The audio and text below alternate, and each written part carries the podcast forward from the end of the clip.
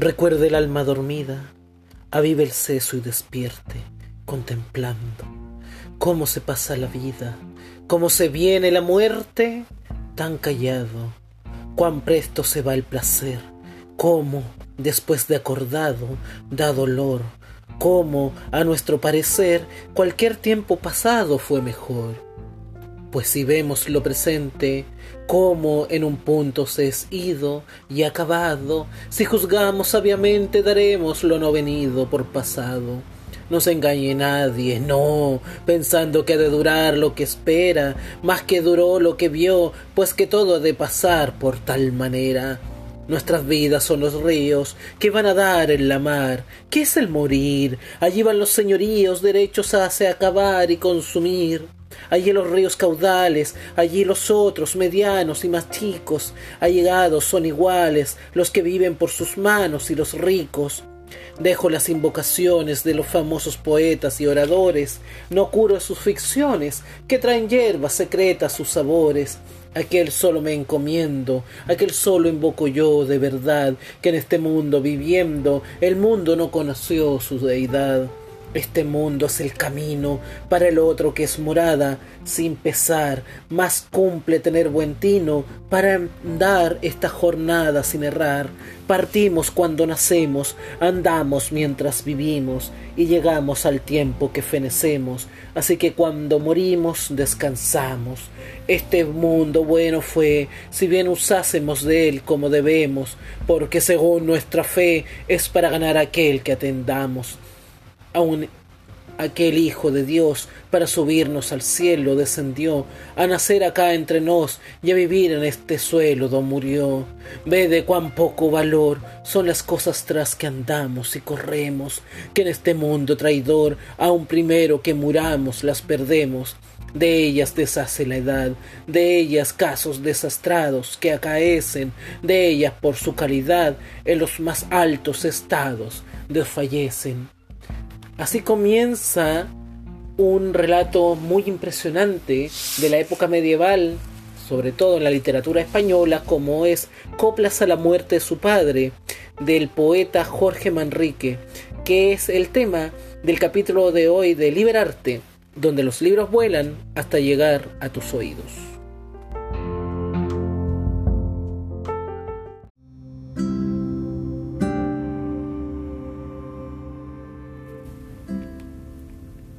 Jorge Manrique nació hacia el año 1440 en Paredes de Nava, Palencia. Fue el cuarto hijo del conde de Paredes de Nava, don Rodrigo, y de su primera esposa, doña Mencía de Figueroa. El conde tenía gran fama como militar. De él, el escritor heredó la afición por las armas, mientras que su tío, el famoso Gómez Manrique, adquirió la inclinación por la poesía. Al igual que Garcilaso la Vega, Jorge Manrique recibió una educación hidalga fue señor de Valmontejo y como todos los suyos un leal partidario del infante don Alonso y doña Isabel la Católica. Cuando su padre fue nombrado maestre de Santiago, logró un trecenazgo de la orden. Sus proezas militares son numerosas. Siempre estuvo a favor de don Alonso de Estúñiga, su primo, que aspiraba al priorato de San Juan, cuando ocurrió el levantamiento en los nobles castellanos contra Enrique IV. Su obra lírica se encuentra en los cancioneros de Hernando del Castillo del año 1511 y de Sevilla de 1535. Este tipo de poesía responde al estilo de la época. Sobresale la gracia ligera de las esparsas como las que comienzan. Yo callé males sufriendo y sufrí penas callando, padecí no mereciendo y merecí padeciendo los bienes que no demandan. Si el esfuerzo que he tenido para callar y sufrir tuviera que decir, no sintiera mi vivir los dolores que ha sentido. Jorge Manrique murió como un soldado heroico en el campo de batalla, pero no se le recuerda por sus hazañas militares, sino que por su innegable talento literario. Las coplas a la muerte de su padre es una de las composiciones más famosas de toda la literatura española. Es un elogio al difunto don Rodrigo Manrique y una emotiva reflexión sobre lo efímero de la vida humana. El poeta mismo vivió apenas 39 años, durante los cuales supo combinar el arte con la azarosa vida de soldado y caballero de la corte de la reina Isabel la Católica.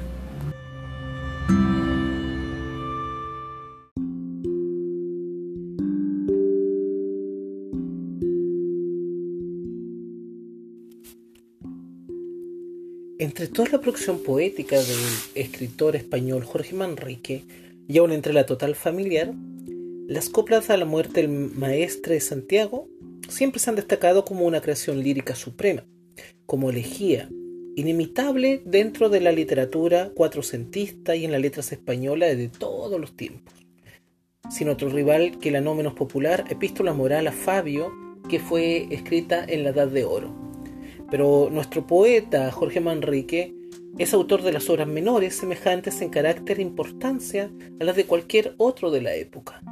No llegó a la realización de la obra maestra sin una natural evolución de su sentir, que solo necesitó el terrible acontecimiento, la muerte de quien le dio la vida, y le adiestró en las armas y quizás en los versos para evocar con su saber literario composiciones sobre el mismo asunto y armonizando todo.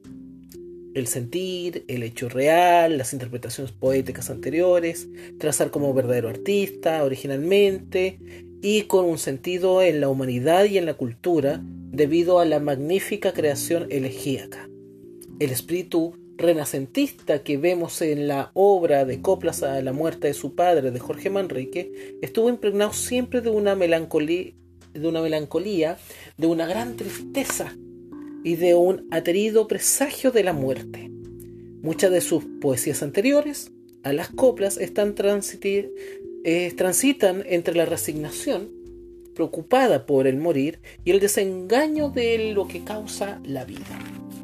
Sin lugar a dudas, las coplas a la muerte de su padre, de Jorge Manrique, es una de las grandes obras de la literatura española, sobre todo de la época renacentista. Por un lado, vemos a un autor que ha perdido a su padre y esa muerte causó un efecto tremendo en él que es capaz de dar uno de los mejores libros en cuanto a elegías de sentimentalidad y de dolor y sufrimiento escritas en español sobre el concepto de la muerte. Dentro de los leitmotiv o temas recurrentes en literatura hay dos temas que se recurren mucho. Uno es el amor y por otro lado también es el tema de la muerte. Generalmente transitan ambos temas por ejemplo, el caso Romeo y Julieta de William Shakespeare, que transitan los dos conceptos dentro de una misma obra. Pero acá en el caso de Coplas a la muerte de su padre, también vemos los dos temas, porque es el amor que le tiene hacia su padre lo que provoca que escriba desde el dolor de la muerte, desde el dolor de la pérdida, lo que provoca que Jorge Manrique ponga a la luz este libro que es uno de los grandes textos de la literatura española de todos los tiempos. Es un libro lleno de simbolismo, es un libro lleno de tópicos literarios muy propios de la época medieval, de una época renacentista, en donde el mundo estaba saliendo de la oscuridad para alumbrarse, iluminarse en el nuevo devenir que es, era el mundo de la ciencia, el mundo de las humanidades. Sin embargo, no debemos olvidar que España, por su parte, todavía seguía dentro de un ámbito más bien oscurantista, debido a su apego y eh, eh, aferrarse excesivamente al cristianismo, al catolicismo, para ser más preciso, donde tenemos acá los reyes católicos, a los cuales estos soldados le rendían tributo y morían y vivían en torno de la lealtad hacia estos reyes, pero también vemos que mientras el resto de Europa ya comienza a vivir y vivenciar lo que es el humanismo, en España todavía permanece la época más barbárica, la época más medieval. Es muy frecuente en aquella época el proceso de la llamada y gran temida Inquisición española, que mató a demasiadas personas eh, de maneras increíbles y que quizás em, es recordado por eh, esta eh, visionaria francesa que era Juana de Arco, que fue quemada en la hoguera. Volviendo acá al texto, Coplas a la muerte de su padre, nos trae a colación el concepto de la muerte. ¿Estamos preparados ante la muerte de un ser querido? En mi caso me sucedió. Ya van cinco años de que murió mi padre. Y a pesar de que el dolor va y viene y es permanente, ya queda la nostalgia y queda el recuerdo, la memoria de los bellos momentos que pasé junto a él. El dolor permanente, ese dolor incipiente, ese dolor agobiante, asfixiante de los primeros días, ya dio paso a un transitar y aún convivir con la pérdida. Pero estamos preparados nosotros para esto. Estamos preparados para enfrentar pérdidas. ¿Cuántas veces hemos visto de que eh, personas mueren de formas trágicas?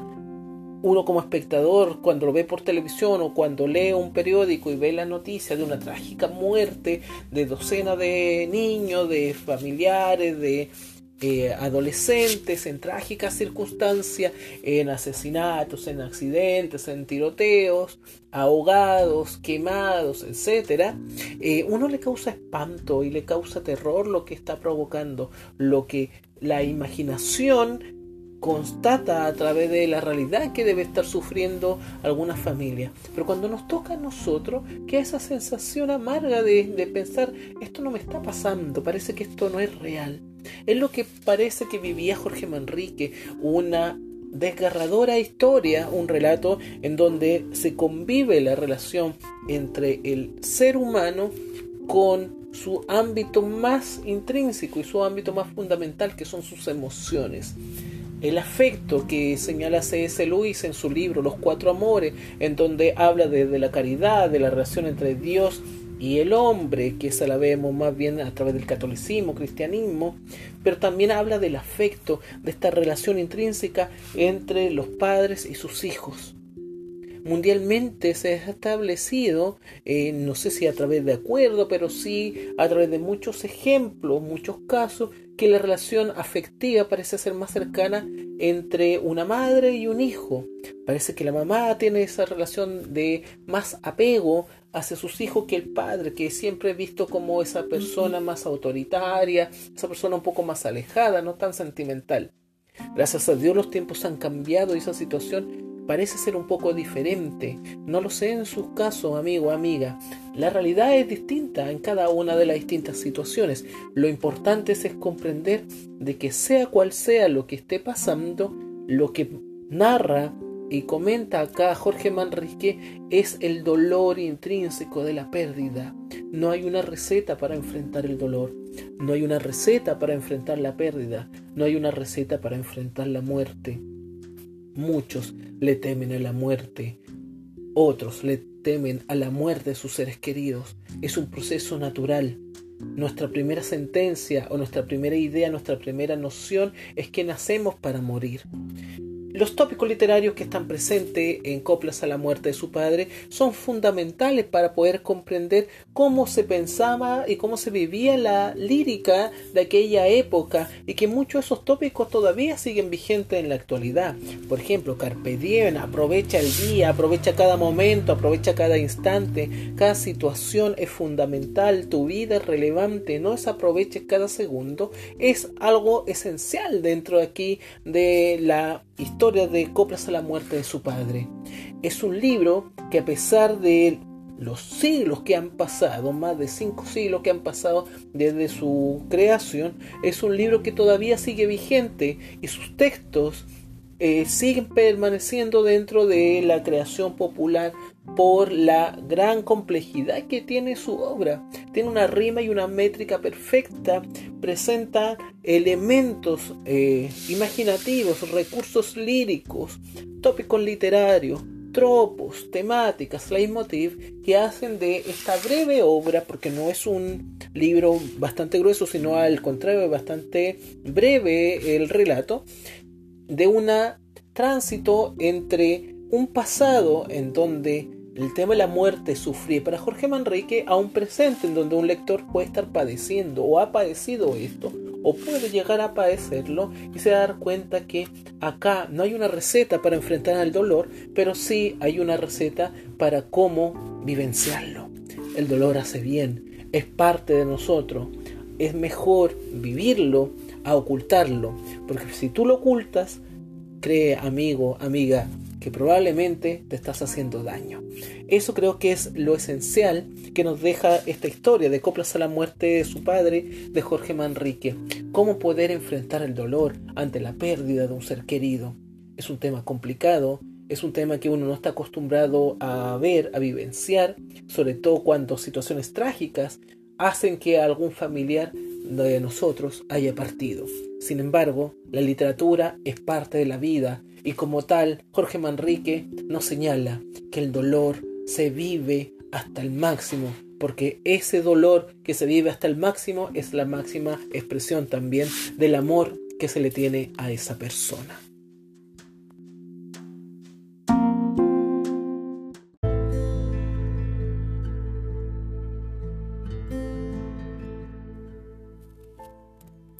No tengamos tiempo ya en esta vida mezquina, por tal modo que mi voluntad está conforme con la divina para todo, y consiento en mi morir con voluntad placentera, clara y pura, que querer hombre vivir cuando Dios quiere que muera es locura.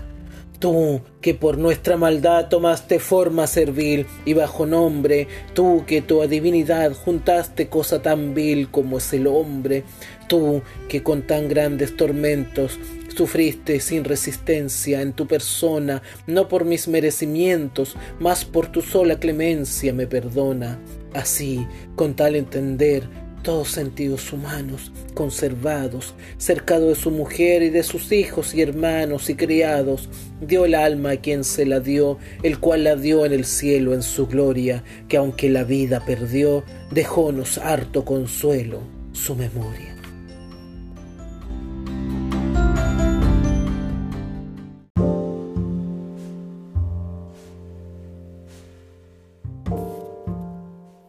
Han pasado más de cuatro siglos desde la publicación de Coplas a la muerte de su padre de Jorge Manrique y es un texto que todavía sigue vigente porque el tema central de esta obra es un tema que nos atañe a todos nosotros, lectores, lectoras, amigos, amigas, quien me está escuchando en este momento. El dolor ante la muerte, ante la pérdida de un ser querido, es una relación que no podemos nosotros ocultar y que no podemos explicar mayormente, sobre todo si es situaciones complicadas, si es a través de tragedias, a través de enfermedades o ya sea a través de una muerte natural.